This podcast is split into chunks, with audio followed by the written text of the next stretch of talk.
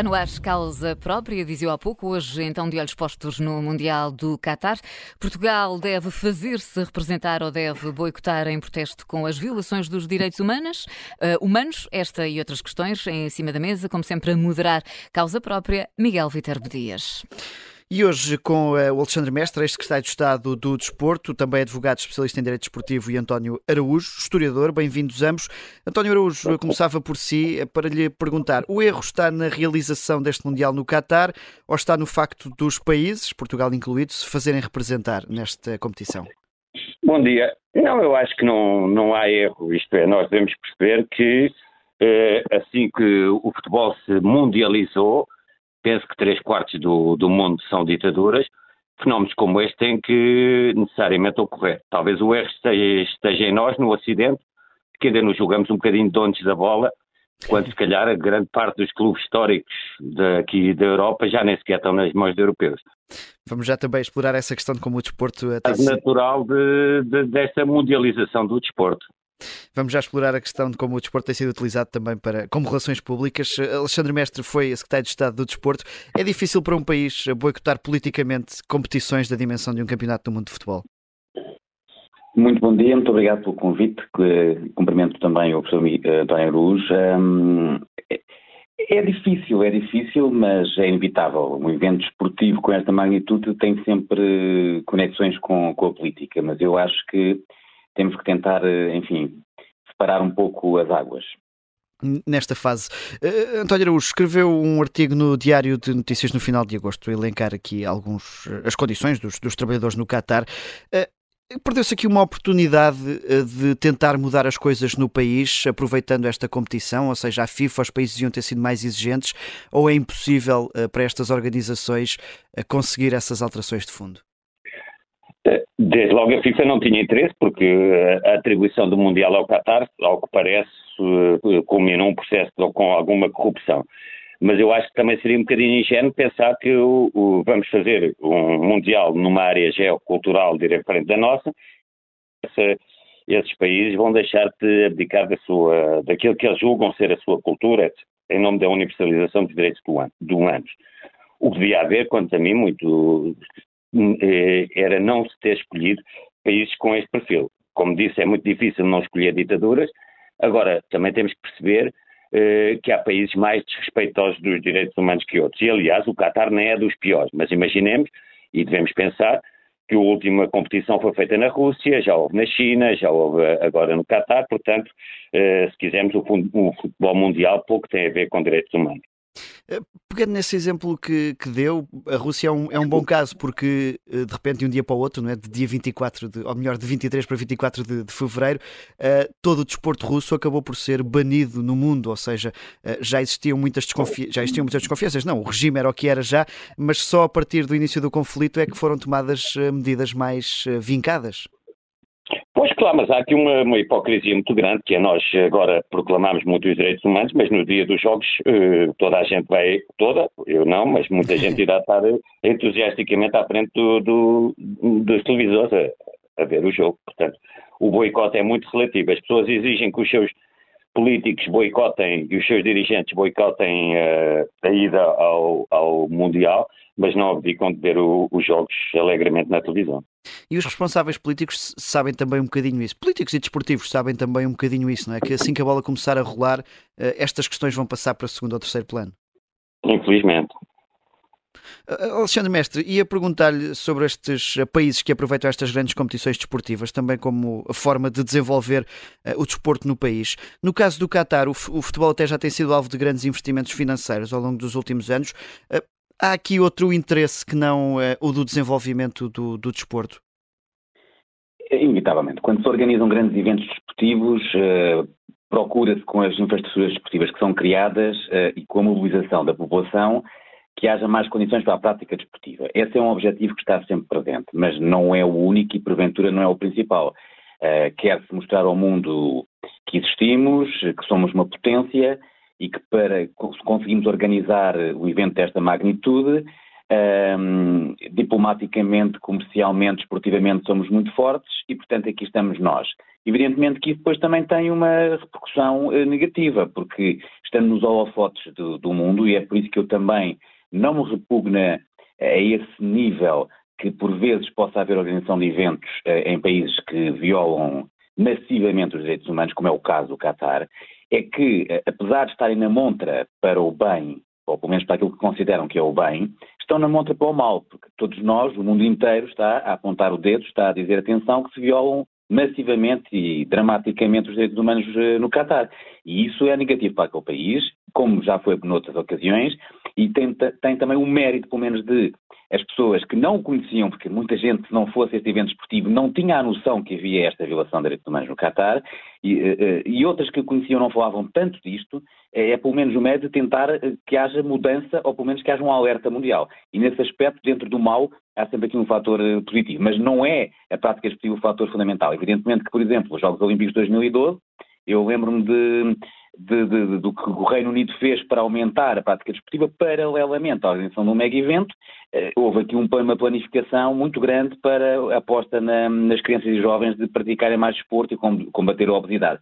Agora, não sei se, e não me parece que seja necessariamente esse o, o caso neste momento do Qatar. Eu ia lhe perguntar essa comparação, porque, por exemplo, os Jogos Olímpicos promovem mais o desenvolvimento do desporto de forma transversal, ao contrário, se calhar, de um Mundial de Futebol, que é uma organização mais económico-financeira, uma coisa mais de negócio do que propriamente de desenvolvimento do desporto, não é? É verdade, os Jogos Olímpicos também têm um grande gigantismo e mobilizam do ponto de vista do, dos direitos de transmissão televisiva e dos patrocínios valores eh, bastante, verdadeiramente astronómicos. Evidentemente depois tem uma, uma componente de princípios, de valores eh, do olimpismo em si, paralelo e da cultura associada e tudo mais que, que, que, vai mais além do que um campeonato, que um campeonato do mundo. Mas já houve, precisamente também, por exemplo, lembro da China 2008, apelos ao, ao boicote. Lembro-me também que houve, no caso da África do Sul, precisamente pelo regime do apartheid, em 92, eh, competir os atletas sob uma bandeira, uma bandeira especial. Os Jogos de Moscovo, que inclusive o nosso, o nosso governo, então, com, com, com Francisco Sá Carneiro, é, esteve, portanto, é, envolvido naquele processo do boicote americano aos Jogos Olímpicos de, de Moscou. Há aqui uma grande, enfim, entrecruzar entre a política e o desporto, apesar de procurar uma certa neutralidade, ou muitos textos, muitos estatutos e regulamentos dizem que o desporto tem que ser neutro, até os Jogos Olímpicos, por exemplo, a Carta Olímpica diz que é uma competição entre atletas e não entre países, precisamente para evitar o mais possível um, que, que, a propósito um evento esportivo se, se transporte para outras realidades. E são eventos esportivos, o desporto tem uma importância autónoma por si mesma e, e deixemos também esse nível de desporto viver um pouco sem o sufoco de tudo que hum, há, há em paralelo. E daí também, por exemplo, questões como a, a, nos Jogos Olímpicos isso existiu, de participação de atletas debaixo da bandeira do Comitê Olímpico Internacional, ou seja, afastando-os daquilo que são as decisões políticas dos seus países, não é? Correto, e os refugiados têm a oportunidade de participar nessa mesma. E Timor também, foi um caso também que participou sob a bandeira olímpica. Uh, portanto, uh, isto é dar primazia aos atletas, primazia a um grande evento à escala mundial, em que todos os atletas do mundo inteiro, não necessariamente os melhores atletas do mundo inteiro, mas contingentes de atletas de todos os comitês olímpicos nacionais, poderem participar. E aqui também vamos ver, o futebol é um, é um desporto magnífico, e, e, e, o Campeonato do Mundo é uh, o, to, o, topo desse, desse, de, desse, momento. E, portanto, também temos que não deixar uh, abafar uh, o, o, momento desportivo e as repercussões positivas e externalidades positivas que isso também encerra. António Araújo, socorro-me aqui de ser historiador para lhe perguntar porque é que o desporto é, desde há muito tempo, um caminho que os países menos democráticos utilizam para procurarem uma certa normalização no, do ponto de vista global. Estávamos aqui a tentar chegar ao contacto com o António Araújo, mas penso que possamos ter perdido. Sim, sim, sim. sim Bem, está... todo, todos os países procuram uma forma de legitimação internacional e de branqueamento de, de ser mal. Lembre-se, desde os Jogos Olímpicos de, de Berlim, 1936. Com o que disse o Alexandre Mestre, aliás, aproveito para saudar. Agora, eh, eu penso que isto poderia ser, se fosse, um bom pretexto para refletirmos sobre a centralidade hegemónica que o, que, o, que o futebol, nada contra o futebol em si, contra sim este, a centralidade hegemónica, como dizia, que o, que o futebol tem, tem vindo a adquirir nas nossas sociedades ocidentais.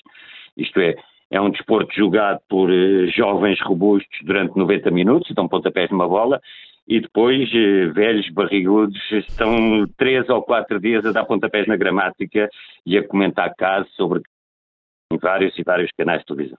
Portanto, acho que isso não, não é positivo, sobretudo para o próprio futebol, enquanto desporto, e, e, e, concordo também muito com o que disse o, o Alexandre em relação que realmente isto, uh, se não fosse o Mundial, se calhar as pessoas não estavam a falar, ou provavelmente não estariam a falar do, da violação dos direitos humanos no Qatar. Isto realmente é uma, uma, uma espada de dois gumes. Agora, pensemos é que esta condenação dos direitos humanos, se calhar, sim, isso um pouco aqui ao hemisfério norte e ao ocidente, porque não parece que esta visão que aqui temos de condenação dos direitos humanos, eh, infelizmente, seja estendida ao, ao, ao, resto do mundo, sobretudo àquilo que se designa o sul global. Há aqui esta questão ainda pegando neste aspecto que é estes Estados saberem e perceberem que, que transportando para os atletas a questão de, de, serem heróis, de serem ídolos, podem ganhar ali algum capital em termos de, de relações públicas à conta disso. Sim, sim, mas o, o, o Qatar não me parece que o Qatar pretenda investir nisto no seu desporto. Tem, criou uma, uma academia milionária, obviamente, mas isto não é para promover, eh, penso eu, o próprio desporto no Qatar, é sim para, uh, no contexto muito específico ali das, da, da afirmar-se, eh, até nem, nem, diria tanto ao nível mundial, claro que tem outras formas de projeção, como a Qatar Airlines, mas muito mais, se calhar, no contexto, o que lhe interessa, sobretudo, é no contexto das monarquias do Golfo, ele ter sido escolhido para esta prova. É uma questão de poderio mais de âmbito regional, do ponto de vista regional, político. sobretudo, na minha opinião. Alexandre Mestre, eh, eh, já, foram conhecidos, por exemplo, a Dinamarca foi impedida de utilizar umas t-shirts de treino negras em protesto contra a violação dos direitos humanos. Eh, as grandes competições, e já falou disso também, têm aqui algumas limitações naquilo que são as manifestações políticas. Isto não acaba por ser um bocadinho um mau exemplo que se dá à comunidade? Eu, certo, eu confesso que tenho aí uma posição que ainda não é totalmente. Hum, estou dividido, porque, uhum. porque há aí um conflito de direitos uh, fundamentais, no fundo. Um, a liberdade de iniciativa económica de quem promove um grande evento esportivo e que quer protegê-lo comercialmente, uh, e depois também, naturalmente, a liberdade de expressão dos atletas.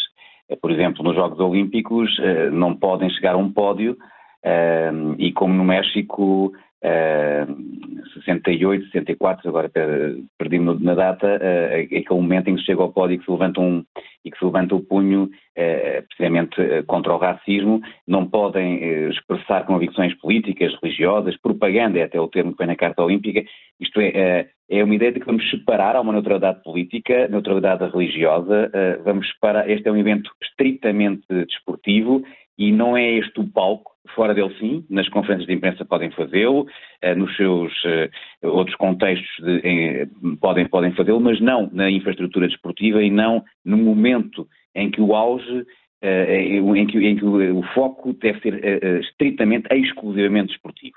Evidentemente que são, são, são atletas, mas também são cidadãos. E, portanto, se são cidadãos, a Declaração Universal dos Direitos Humanos também se aplica mas o desporto tem isto muito de, de, de, da sua especificidade e que os tribunais também têm reconhecido que muitas vezes até coarta, restringe direitos, direitos humanos, direitos fundamentais e há esta ambivalência. Supostamente qualquer outro cidadão, noutro contexto, poderia dizer o que quisesse, uh, eh, um, eh, naturalmente respeitando a liberdade do, do, do, terceiro, em qualquer contexto, mas aqui não. Liberdade de, de manifestação, liberdade de reunião, liberdade de expressão ficam muito coartadas pela circunstância de estarem no evento esportivo, os atletas uh, autorrenunciam a um conjunto de direitos fundamentais, é verdade. Ainda para mais porque isso acontece também, se calhar, ainda mais nos clubes, não é? Eles vivem numa bolha muito fechada, ou seja, depois em contexto de seleção, se calhar mesmo sendo fechado, sempre é um bocadinho mais aberto.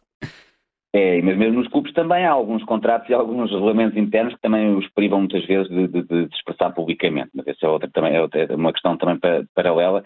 Mas a, verdade é também esta: se nós vamos imaginar se todos os atletas aproveitassem para dizer a minha religião é melhor do que a tua, ou eu sou contra o teu regime político, uh, isto é uma manifestação política uh, e é sempre subjetiva, uh, nós abrimos aqui um espaço em que é como os Oscars, muitas vezes faz esta, faz esta, esta relação. Porquê que numa cerimónia dos Oscars, que é um momento cultural em que se, se evoca, se celebra a, a indústria e a arte do cinema, se aproveita para fazer manifestações políticas. Deveria ser, porventura, exclusivamente dedicada à arte do cinema. Mas depois há quem diga, bom, se não é nestes momentos, que é o momento em que o mundo inteiro está focado naquela, naquele evento, quem é que tem voz? Aqui os atletas, eh, é verdade que muitos têm voz, no, lá está nos tais programas, não, não são muitas vezes atletas, é verdade que têm essa voz, mas os, os atletas têm, têm voz durante o ano, alguns, não todos, mas se calhar este é o momento em que eles dizem, é o momento em que eu vou dizer ao mundo que estou contra este regime, que estou contra a violação de direitos humanos, e os próprios adeptos, é a mesma coisa. Eh, eh, mas ainda assim tem havido uma evolução. Vemos aqui no caso do racismo americano, que durante muito, muito tempo os atletas se ajoelhavam precisamente uh, em homenagem também àquele, àquele polícia que foi, que foi, que aquela pessoa que foi, que foi morta. E, portanto, isto é. Há, há, passos lentos, mas evidentemente que eu percebo que os direitos humanos têm que ser condenados, mas o palco desportivo não pode deixar de ser, em primeira instância, um palco desportivo. O António Araújo, há pouco na, na, resposta anterior que me deu, suscitou-me aqui outra dúvida da questão da tentativa de, do Qatar de ganhar importância ali nas, nas monarquias do Golfo. Uh, o, o, o Qatar, vou utilizar aqui como exemplo, mas há outros países, digamos, ricos ou novos ricos que fazem isto, preparam bem este caminho que vão fazendo de afirmação mundial. Ou seja, há pouco aqui no outro espaço falava-se, por exemplo, da importância da Al Jazeera, o canal de televisão uh, do Qatar, ou seja, uh, o apoio a grandes clubes europeus. Este caminho está, está pensado há várias décadas para afirmar o país eh, no mundo? Sim, sim, eu aliás digo isso no, no, no meu artigo no, no Dia Notícias que saiu em, em agosto. Olha, que usei uma expressão que pelos vistos está a pegar muito, que é o Mundial da Vergonha, mas eu mais que a questão do Mundial, eu acho que a principal lição que seria importante, se, possivelmente se quiséssemos tirá-la, coisa que duvido que vai acontecer, era sobre realmente o, o, o, o futebol aqui no Ocidente e na Europa.